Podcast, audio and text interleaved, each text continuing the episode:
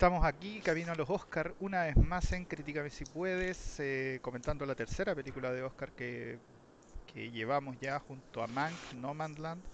Eh, bastante heterogéneas las películas, esta vez vamos con The Trial of Chicago 7 o como se le llama en español, El Juicio de los Siete de Chicago. Así es, esta película está escrita y dirigida por Aaron Sorkin eh, bueno, Aaron Sorkin no tiene muchos largometrajes, eh, más que nada ha trabajado como guionista. Y como guionista ganó eh, el 2011 el mejor guion adaptado por The Social Network o la red social. Ese es como el trabajo más conocido de él y tiene más series ahora que películas esta película se estrenó el 16 de octubre del año pasado por Netflix y eh, está protagonizada por Sacha Baron Cohen, Eddie Redmayne, Jeremy Strong, Mark Reylands, Frank Langella, Joseph Gordon-Levitt, Michael Keaton, Alec Sharp, John Carroll Lynch y este nombre es medio difícil. Yahia Abdul Maten segundo. segundo. Muy bien. Claro. Ni siquiera el primero, el segundo. Tiene hasta el momento 189 nominaciones. Ha ganado 18 premios. Y entre ellos ganó el mejor guion en los Golden Globe. Y ahora tiene 6 nominaciones a los premios Oscar. Eh ¿Cómo decidimos describir esta película? Este es un drama político que trata básicamente sobre el juicio a ciertos dirigentes sociales, estos Chicago 7 básicamente, eh, que generaron manifestaciones masivas y disturbios que terminaron básicamente en verdaderas batallas campales, algo que no nos es tan esquivo en Chile, digamos. Eh, en este caso, las protestas fueron en 1968 en contra de la guerra de Vietnam, frente a un hotel que era donde transcurría, no me acuerdo el nombre del hotel de hecho, eh, transcurría la Convención Nacional Demócrata. Entonces al final, eh, bueno, les prohibieron obviamente eh, tener estas protestas y ellos fueron igual para protestar y ahí generó un tremendo disturbio que terminó eventualmente con un juicio que era claramente político hasta estos siete dirigentes sociales. Dicho esto, Toto, ¿cuáles son para ti los puntos fuertes de esta película? Em, creo que el punto fuerte que tiene obviamente es la trama. Es una trama em, bien fuerte, por así decirlo. Es un, hecho real. Es un...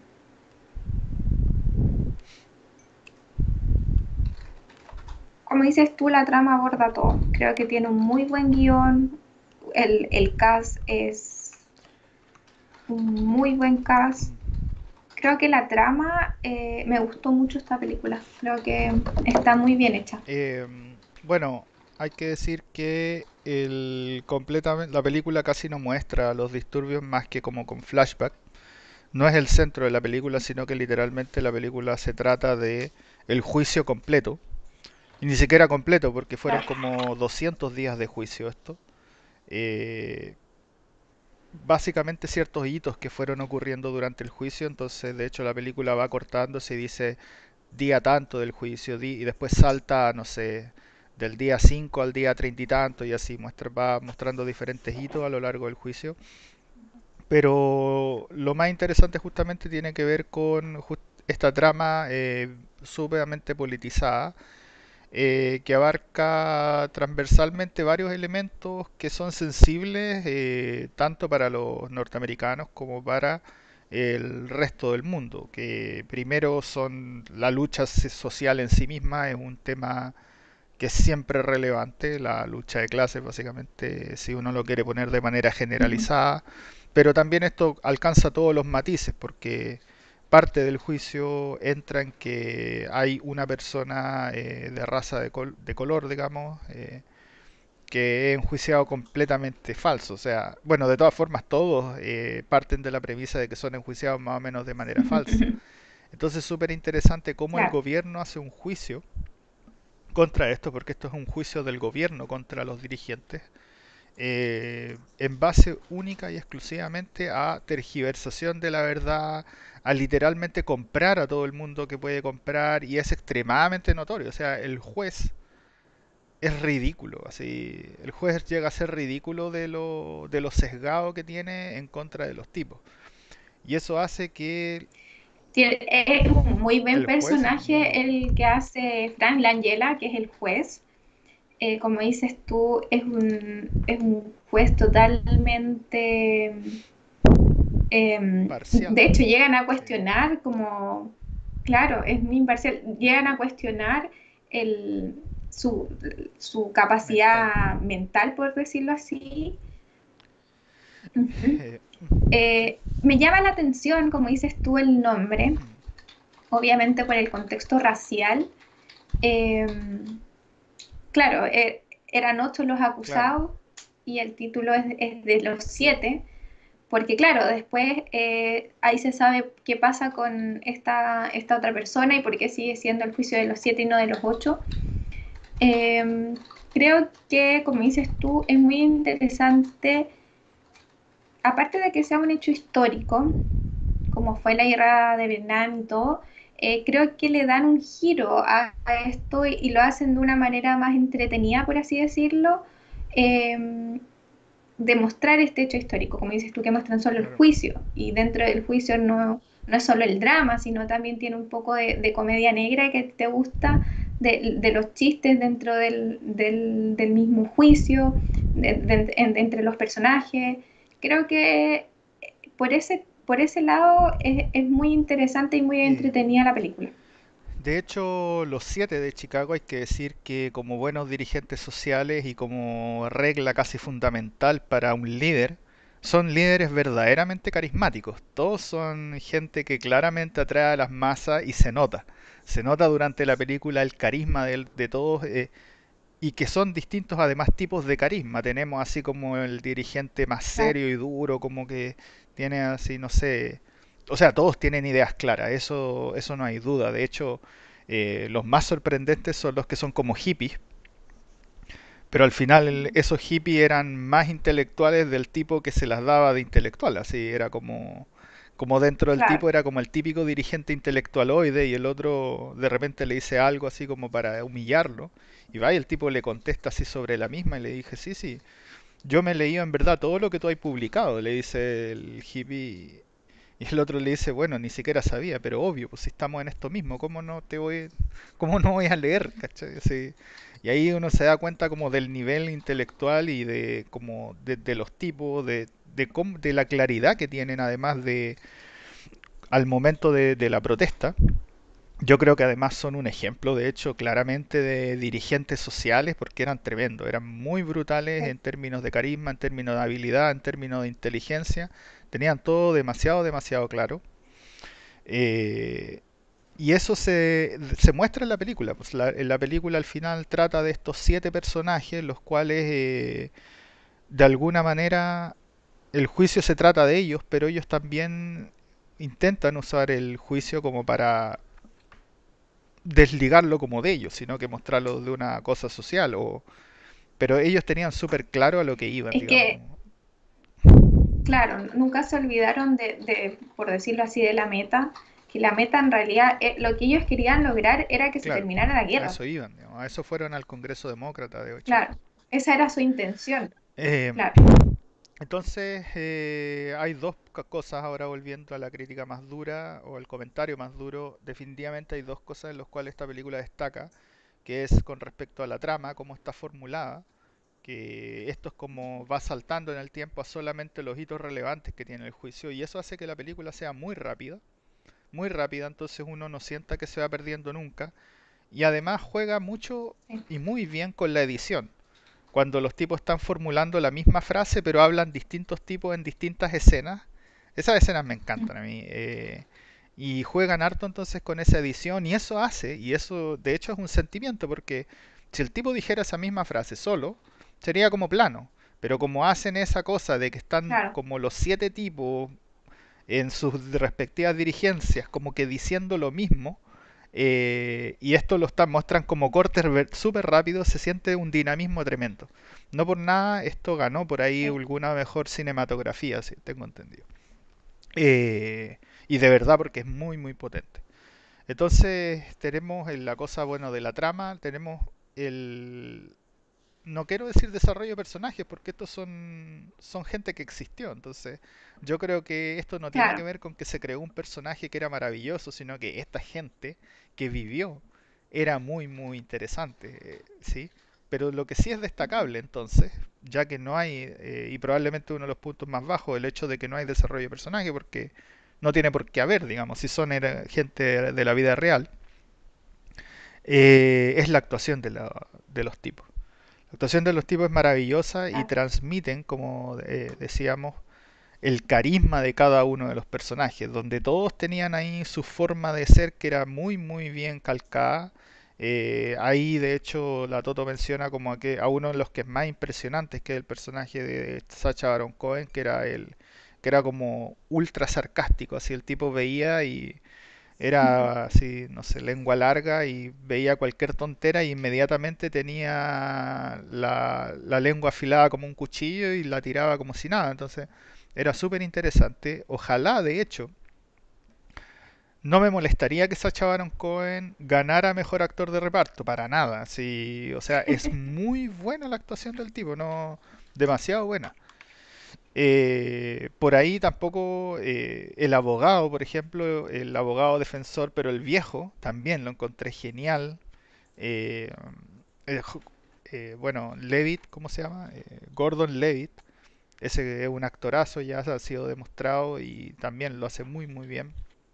Pero tenemos, como decíamos ahí, como la Totó mencionaba al principio, la, toda la fila de, actorazos, digamos, uno tras otro, y todos tienen como su momento, todos tienen... Eh, entonces es una película bien balanceada, porque podría, podría, podríamos haber usado 60 actores buenos y sacar, haberles sacado el jugo a dos, pero no, se logra, o sea, e, el, papel, eh, ¿cómo se llama? Que tiene... Oh, se me olvidó. ¿Cómo se llama? No Kevin Costner, eh, se me olvidó. Siempre los confundo. Pero el que era el ex fiscal, básicamente. Michael, Keaton. Iba a decir Birdman, de hecho. Se me estaba olvidando el nombre. Pero el personaje, por ejemplo, Michael Keaton sale 10 minutos y yo creo que la revienta, así es como, wow, ya, sí. Entonces, eso es también yo creo reflejo de una tremenda, tremenda dirección, esa habilidad que tiene para sacarle lo mejor a los actores, porque todos lo hacen muy, muy bien, muy bien. Eh, bueno, eso con respecto a varios elementos que había dicho la Toto. Quiero destacar de nuevo los aspectos técnicos. Creo que técnicamente la película es muy potente, tal vez no en términos de la, foto, de la gran fotografía de espacio y cosas así, pero definitivamente la edición es muy genial. Lo que decíamos de esta cosa de, de armar de repente fragmentos editados muy bien, perfectamente de hecho, para que se formen frases que están completamente cortadas, pero están perfectamente bien, bien mostradas, digamos, claro. Editadas. Eh, otro elemento que me gustó con respecto al elemento técnico es que hay mucho, mucho material original de la época, el cual la película lo compró. Y muchos de los flashbacks no son flashbacks de los actores, son flashbacks del material original que fue grabado en ese momento. Sí. Y eso me pareció genial. ¿Por qué? Porque yo no había visto eso. Es muy común que las películas que son de épocas te muestren al final las fotitos de los personajes originales.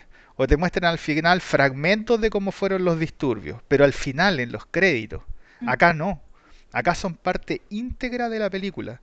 Creo que ese es un recurso que no se había usado. Esta cosa de que de nuevo llevamos al naturalismo extremo de mezclar la fantasía que muestra la realidad con la realidad.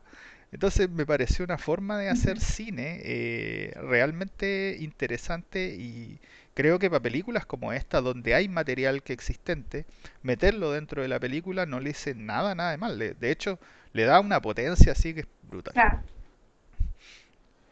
Se nota además que ese material, como dices tú, que aparte que lo O comprar, sea, lo compraron sí. está muy bien editado, porque Claro. mm, si tú ves, eh, se nota que es una, una filmación antigua, pero no baja la calidad No, de, no, de la imagen, como pasa de repente con algunas películas. No, no, para nada, no sé cómo lo En ese sentido hecho. está, como dices tú, está muy, muy Sí, bien o sea, ahí tienen que haberle pagado, claro, tienen que reeditado. haberle pagado a los mejores digitalizadores de películas para decirle, oye, esto Sí, se tiene que ver como si fuera realmente, aunque esté en blanco y negro, pero que se vea con la calidad que tiene el resto de la película. Entonces, claro. claro, Eso, eso está muy bien logrado, como dices eh, tú. bueno, ya hemos hablado un poco, sí, de la Eh, trama, el sí. guion, nos faltaría, creo, la actuación, ya la mencionamos, tiene el saco de actores que todos lo hacen bien. Eh, al punto de que Sacha Baron Cohen, que a mí es alguien que no me agrada, de hecho, eh, mucho, tengo que decirlo. Espero y me encantaría que ganara, o no me molestaría para nada si se gana el mejor actor de reparto. Es que pasa como pasa, ponte tú, voy a hacer, es fea la comparación, me carga comparar, pero es como pasa con Adam Sandler, que nos pasa que siempre lo vemos en un género de Claro, comedia, y una comedia que a nosotros no nos simpatiza mucho, entonces verlo en, en, en un rol más serio, eh, más dramático, fue, fue una buena, ¿cómo se dice? Em, sorpresa. De hecho, otro elemento de la misma forma que está contada la trama que me encantó, también relacionada a Sacha Baron Cohen, que él hacía stand-up, como todos los fines de semana, y muchas veces cuando, por ejemplo, salían escenas donde le estaban preguntando a alguien en el estrado, Y el corte era aparte del stand-up de Sacha Baron Cohen y él lo contaba como un chiste, después volvían al estrado Claro, y narrando todo. todo era un... pero era perfecto y uno no se perdía, Sí, de hecho esa era la gracia. Eh, que con Mank, por sí. ejemplo, uno podría de repente como que es- era esos mismos cortes, flashback y raconto, uno se perdía. Acá no, acá, acá Sí. lograba mantener un hilo Es con sí. la Acá lograba mantener una claro. continuidad, lo cual yo creo que le da a la película una potencia tremenda. Debo decir con respecto a eso, es verdad. Nomadland para mí no, no, no, no le doy ni un, seg- ni un peso, ni un centavo. A mí es una gran película, pero ya dijimos que es un docu, o sea, yo para mí no, nadie me saca la cabeza que está mal categorizada. Eh, así que mi comparación, ahora ya que hemos visto tres, es netamente con Mank y con esto. Siempre creo que hay que es relevante, porque si estamos camino al Oscar, son estos los detallitos, digamos, que hacen la diferencia. Me gustó más esto. Me gustó más esto. Así transversalmente me gustó más esto. Por varias vetas. La primera es soy tien- me tienden a gustar los temas sociales. Y este es como ya eh, la culmine, la culmine de un estado opresor frente al, al manifestante que quiere como lo mejor para el pueblo, digamos. Así ya no puede ser esa una demostración más maravillosa de esa de, de ese elemento. Eh, los personajes que hacen de malos son, o sea, como de, entre comillas, digamos, pero El como los villano. villanos de turno, digamos, lo hacen demasiado bien. O sea, yo me podría imaginar que en los juicios del Ministerio Público en Chile, eh, cuando terminan apresando, por ejemplo, al profe que rompió un torniquete, yo me imagino que es el mismo juez. Así, a mí no me cabe duda, no me cabe duda que es un juez así igual. Entonces, no es un tema que va a la guerra de Vietnam y la, es un tema que va transversalmente a todas las sociedades, en especial donde tenemos sociedades donde hay tanta injusticia social, de que uno ve claramente, pero claramente que los jueces quieren meter preso a quien se les pare por delante, ¿sí? Producto de una eh, indicación de parte del Estado. ¿Sí? O sea, Claro. en Chile no ha habido, ha, ha habido cero pacos arrestados, casi nadie multado ni nada. Por ahí hay unos con firma, pero el profe estuvo como un año entero en la cárcel, entonces es ridículo. Esto es como, esto al final evoca esas mismas sensibilidades en otro contexto, pero no dejan de ser válidas, no, no pierden continuidad y de hecho para un país como Chile están más, pero más presentes que nunca.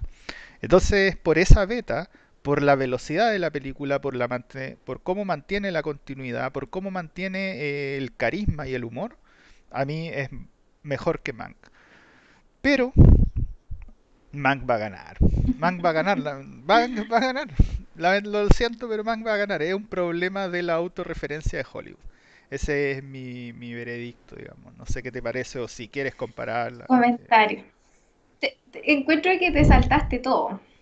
Eh, en- empezaste a comparar las películas. Eh, sí. Eh, antes de, de seguir con esto, te- terminaste, terminamos con lo- los Ah, sí, yo había elementos terminado. de la película en Sí, sí. yo, sí. Sí, porque eh, teóricamente Faltó la nombrar y que, cosas así, pero claro, que la música eh, no es ni no. Ni recordamos, delante nos preguntamos, ni recordamos la música Y en hay que decir que yo, ter- Es yo un, vi un hoy la poco para acompañar y no me acuerdo de la, de la Ah, música. es un poco para acompañar em, las escenas donde muestran, claro, que la gente va Claro. marchando. En ese sentido es como la película, na- o sea, la música nada más que eso. Sí, Em, no, no. bueno, antes de seguir comentando, como dice Jaime, quiero saber la Ah, nota la antes nota. de Bueno, seguir tú, comparando. pues, parte tú, Claro. que quieres cambiar la nota. Parte con la nota, a ver. ¿Qué nota le quieres poner? No, no quiero acá. Yo le pongo un 8.5, 8.5. bien. Yo, sí, yo la encontré muy buena. Esta es la segunda vez que veo la película. Yo la había visto antes. eh, porque eh, estaba muy recomendada. Así que la vi apenas salió. La encontré muy buena en ese entonces. Y ahora que la volví a ver, eh, encuentro que es una muy buena película. Como dices tú, una película muy rápida, eh, es entretenida, a pesar de todo esto del movimiento y lo trágico Claro. que fue, como es cualquier Sí, sí, manifestación. es sumamente Dices tú, no tanto en en Chile. ¿Cuánta gente quedó sin, con problemas en la visión por lo mismo? Acá, acá, claro, aquí también pasa lo mismo porque es la autoridad contra la gente. Entonces, en ese sentido, eh, encuentro que, que es, es bueno que se hagan este tipo de películas y que reflejen la realidad de las diferentes luchas que llevamos, no solo, como dices tú, las clases sociales, el tema de racismo es terrible, lo vemos hasta en, como dices tú, mostraban hasta este juez, que todos, todos quedamos así como impactados de lo sutil que, Claro. que hablaba del racismo y, y lo sutil con, con lo que em, las cosas que hacía contra esta persona que era de color. Creo que en Chile eh, no, no, no tenemos eh, o no hemos visto tanto eso porque claro, no, ahora tenemos más personas de color que antes. Sí se da con el racismo, obviamente con, con los indígenas, pero mm, creo que esa, esa lucha nosotros no la hemos visto reflejada en, en nuestra sociedad. O sea, todavía. no sabemos lo Yo que... creo que sí. Yo creo que Chile es como Sí, ultra racista. Sí, sí, pero de verdad. Yo también considero que Chile es ultra racista, pero creo que no podemos hablar del grado de Ah, racismo claro. contra las personas No de ocurrió una guerra civil, digamos. O sea, eh, Claro, no ha pasado eso, no hemos visto eso, no, no claro. sabemos lo que es sentir eso, eh, pero como dices tú, creo que es muy relevante que también en este momento se muestre este, este tipo de realidad y, y- y la, mm, la sobrefuerza que tienen no solo la, la policía, sino el Estado contra, se nota mucho eso. Así que Ok. esa es mi Hay que decir que a 8.5, Mank le pusiste un 8, ¿ah? Así que está más que Mank. ¿sí? Eh, yo a Mank le puse un 9, así que esto le voy a poner un 9.2. Eh, la encuentro mejor que Mank, así que vale la pena, tengo que ponerle más nota. Eh, tampoco, o sea, me gustó más por esos motivos sociales, pero tampoco es tan superior, así que por eso no se va al 9.5 o, o cercano al 10. Pero definitivamente esto es para mí una obra maestra, es muy muy buena en todos los aspectos. Eh, entonces, Toto, ahora sí te queréis mojar el potito o no? O jamás. Ahora Ok. sí, eh, yo creo que va a pasar lo mismo que dices tú. Esta película es mucho más entretenida, es mucho más entendible, eh, es igual de rápida que la otra, pero eh, es una rapidez que te mantiene en la película, no como la otra que a mí me pasó con Man, que me costó entenderla. Eh, creo eh, que de elementos técnicos, obviamente Mank la supera en, sí, en sí. muchos aspectos. Eh, como es el tema de Hollywood, no sé, como dices tú, si va a ganar como mejor película, pero me pasa algo que a lo mejor está súper mal que lo diga, pero lo voy a decir igual. Creo que todo, todo el movimiento que está pasando ahora, durante este último tiempo, con respecto a las diferencias sociales, con respecto a las diferencias raciales, eh, se están viendo bien influenciados por, por, algo también ha pasado que en los premios, como nunca antes, est este año es, el, es donde más eh, directoras mujeres han estado nominadas, escritoras mujeres han estado nominadas, eh, actores y actrices de color han estado nominados. Entonces, por ese lado, creo que tiene un chance esta película de ganar mejor película, por toda la diversidad que presenta, más que Man. Eh, mm. Pero mi opinión no es que la merece. Eh, no, eh, bueno, ahí podemos discrepar, pero no, yo creo que sí es merecedora, pero creo que igual se la van a dar a Mank por lo otro. Sin embargo, estoy de Uh acuerdo, o sea, evidentemente Hollywood ha escuchado, o en general todos los premios eh, no han hecho oídos sordos a las luchas raciales ni a las luchas de género, y se está trabajando un poco más. Eh, y al final uno puede decir, bueno, estos tipos tienen tanta pisado en dinero, están no sé qué, pero la razón por la cual importa al final es porque son un ejemplo. En algún punto hay que partir, digamos, a, a hacer los cambios y por eso son relevantes que esas cosas pasen en eventos que son tan públicos como el cine o en premiaciones de cine. Entonces, en sí mismo, como dice la Totó, tiene su, eh, ¿cómo se llama? Tiene su relevancia. Eh, entonces, Toto, ¿recomendamos esto? Sí, obvio que sí. completamente. ya dijimos que es una película muy entretenida, a pesar del drama y todo. Eh, creo que sí, es una muy buena película para disfrutar. Sí, definitivamente. De hecho, esto es una película nuevamente eh, muy rápida, muy entrete.